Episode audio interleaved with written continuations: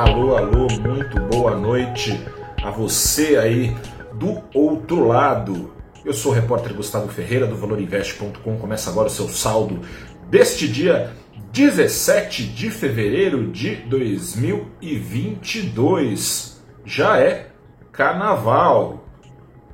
Então é sexta-feira. Sendo sexta-feira, este saldo do dia é saldo da semana. E eu tô aqui para te falar que nesta semana novos dados vieram reforçando aquilo que o Banco Central Americano vinha dizendo, mas a média dos investidores vinha fazendo que não ouvia.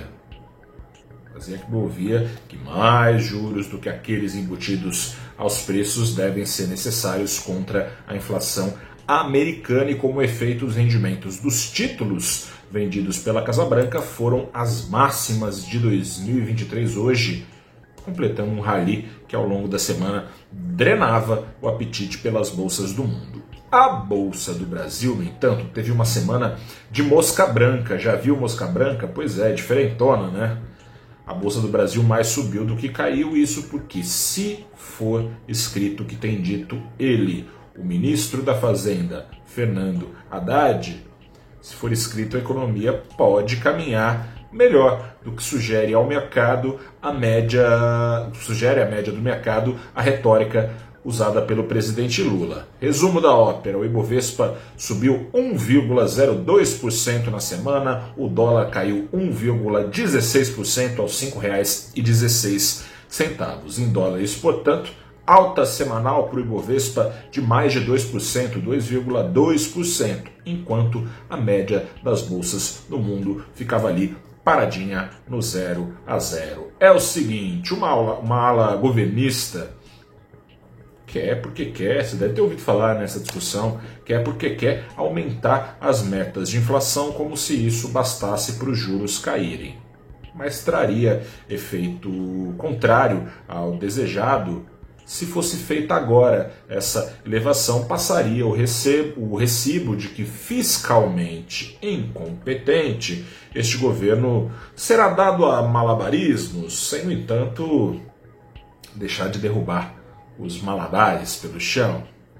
Expectativas de inflação nessas condições já quentes ferveriam e os juros que já perigam demorar a cair tenderiam a demorar ainda mais. Haddad insiste então antes, em oposição a essa ala política do governo, insiste antes em criar regras fiscais críveis quanto logo melhor virão não mais em abril, mas no mês que vem já, de acordo com promessa feita por Haddad nessa semana. Esse plano num aparente jogo combinado com o Banco Central mesmo Banco Central que Lula tanto ataca, esse jogo combinado fortaleceu então o rumor de adiamento da discussão sobre as metas de inflação e a confirmação desse rumor veio na noite passada, quando acabou a reunião do CMN, o Conselho Monetário Nacional, que decide o nível das metas de inflação. Nada de meta sendo discutida, foi uma discussão só trivial pro forma do CMN. Haddad já perdeu mais do que ganhou disputas contra a ala política do governo. Foi assim com a desoneração dos combustíveis, que ele queria que no dia 1 de janeiro não existisse mais e foi prorrogada até março, isso a revelia dele.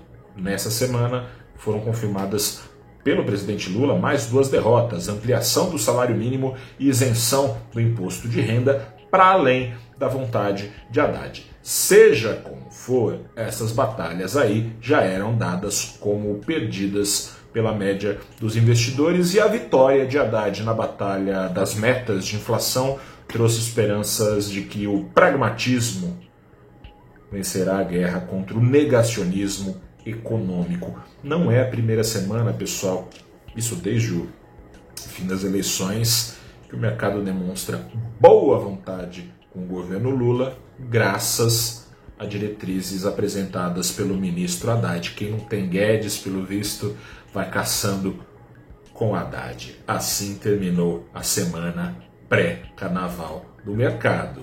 Voltamos a falar na próxima quarta-feira de cinza. Segunda e terça não tem pregão. Quarta-feira, com ressaca ou não, estaremos de volta. Um grande abraço, bom carnaval. Tchau, tchau.